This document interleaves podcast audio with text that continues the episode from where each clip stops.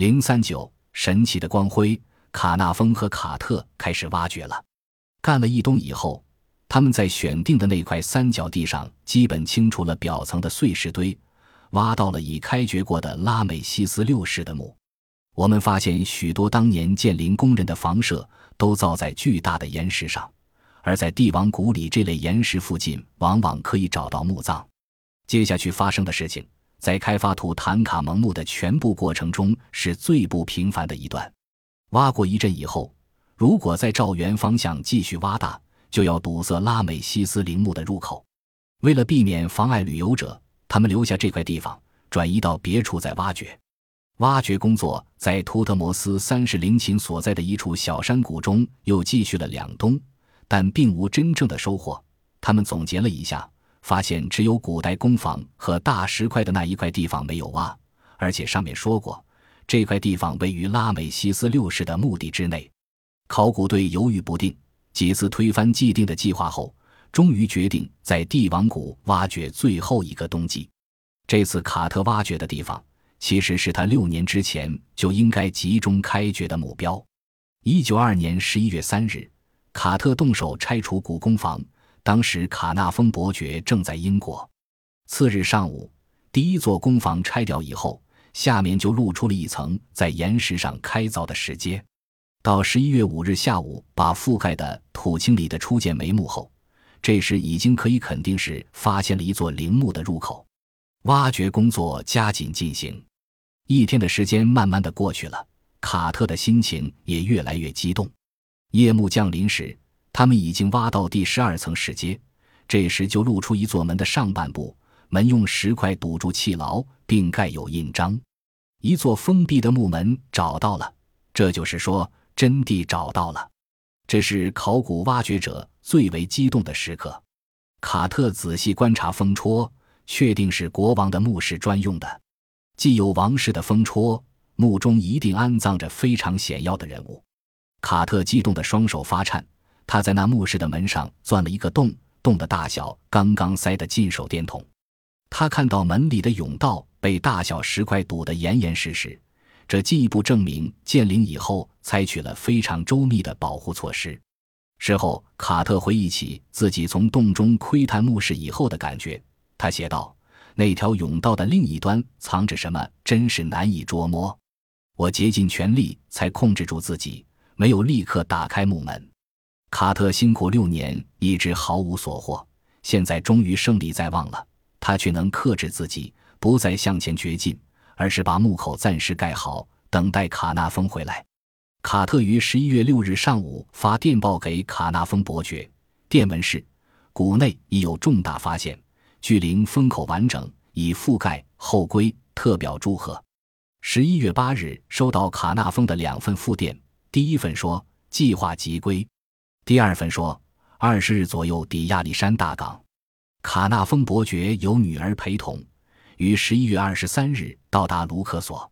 卡特一直守卫在那仔细盖好的洞口附近，他已经耐心等待两个星期了。十一月二十四日，工人们清除了最后一级石阶，卡特走下十六级石阶，面对着封闭的墓室门。这时他清楚地看到了图坦卡蒙的封戳，但同时他也看出了埃及学家经常遇到的情况。陵寝已经被人挖过，盗墓贼也在这里做过手脚。然而，随着不断有所发现，卡特却感到更为疑惑。他叫工人清走堵塞石阶的全部沙砾后，又发现一些陶片和几只箱子。箱子上有阿肯纳顿、彻凯尔斯和图坦卡蒙的名字，此外还有图特摩斯的一些护身符。另一块护身符又镌着门诺菲斯三世的名字。这许多名字是不是表明？这座陵墓竟是一座合葬墓，而并非原来希望的专用陵寝呢？只有打开墓室门，才能解开这些疑团。于是人们连日为此进行准备。卡特初次从门上的小洞向里窥测时，已经看到里面的甬道是用碎石堵死的。可以清楚地看出，这些碎石分为两种，而盗墓者挖的仅容人间的小洞，则是用一种黑色碎石堵塞的。经过几天紧张的掘进以后，工人们清理干净了三十二英尺长的甬道。甬道尽头是第二道门，这扇门同样钳着图坦卡蒙和另一种墓室封戳，而且可以看出有被人打开过的痕迹。卡纳峰和卡特发现，这里的整个布局和不久以前附近发现的阿肯纳顿的一处地窖相似。据此，他们认为这不过是一处普通的墓葬，而不是某位埃及国王的原葬陵寝。如果真的是一处地窖，而且已经被人盗过，那还会有什么更多的东西值得发掘呢？总之，有一段时间，他们已经感到灰心了。然而，随着第二道木门被清出，气氛再次紧张起来。卡特后来回忆道：“决定性的时刻来到了，我用颤抖的手在门的左上角钻了一个小洞。卡特把一根铁棒伸进孔去，觉得门里是空的。他点燃几支蜡烛进行测试，确定没有含毒气体以后，就叫人扩大门上的洞。卡特把蜡烛伸进洞内，眼睛对着洞口。一开始什么也看不见。”待到眼睛慢慢习惯了闪动的光亮后，他就紧闭双唇，惊得一句话也说不出。旁边的人等得不耐烦，最后卡纳峰忍不住问道：“看得见什么吗？”卡特慢慢转回头，激动地说：“看见很多了不起的东西。”事后，卡特回忆当时大家轮流从洞口向里面观察时的情景。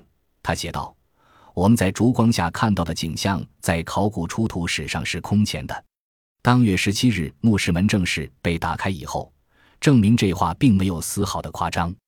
在一盏移动的强光电灯照耀之下，人们看到几张金色躺椅、一张包金宝座、两尊巨大的黑色雕像、若干雪花石膏瓶和几座奇形怪状的神龛。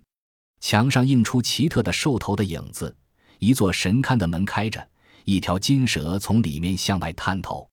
两座雕像像站岗一样面对面站立，身穿金裙，足踏金鞋，手执权杖，头冠上盘着护身眼镜蛇。卡特和卡内丰看得瞠目结舌，定神以后，却又发现一件奇事：如此豪华的地下殿堂里竟没有石棺和干尸，这里究竟是陵寝还是地窖？这个问题再次在他们脑中出现。仔细审视墙壁之后。他们在两尊塑像之间的墙上发现了第三个封闭的门。当月二十七日，在同行的古埃及学家卡伦德临时安装的强力电灯的照耀下，他们检查了这道封起的门。他们发现靠近底部被人穿了一个洞，随后又重新封起。很明显，盗墓贼已经穿过前厅。他们把第一间墓室叫做前厅，继续向前活动过了。前面的房间或过道里又有什么呢？门里假如有干尸，它还是完整的，未经破坏过的吗？情况教人难以琢磨。这里不仅在具体情况上不同于以往出土的所有古墓，而且还出现了一个新的疑问：盗墓者为什么费那么大的力气去穿过第三道门，而没有运走近在手边的那些宝物呢？既然穿过前厅，眼见大批的财宝而不为所动。他们要得到的又会是什么呢？不一会儿，他们又发现了新的东西。有人在观察三张躺椅中的一张的下面时，发现了一个小洞，就招呼别人去看。人们拉着电灯过去，从洞口望见一间房间，也可以称为侧室。它比前厅小，但摆满了各种用品和装饰品。侧室的发现使人们清醒起来了。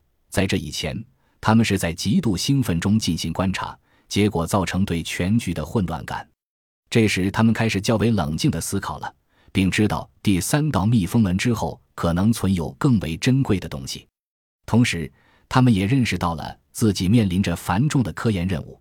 这项任务需要大量的组织工作和大批的人力。即使不算上代发现的，仅是现已发现的文物，也不是一个冬季能够处理完毕的。卡特和卡内丰发现了图坦卡蒙的陵寝。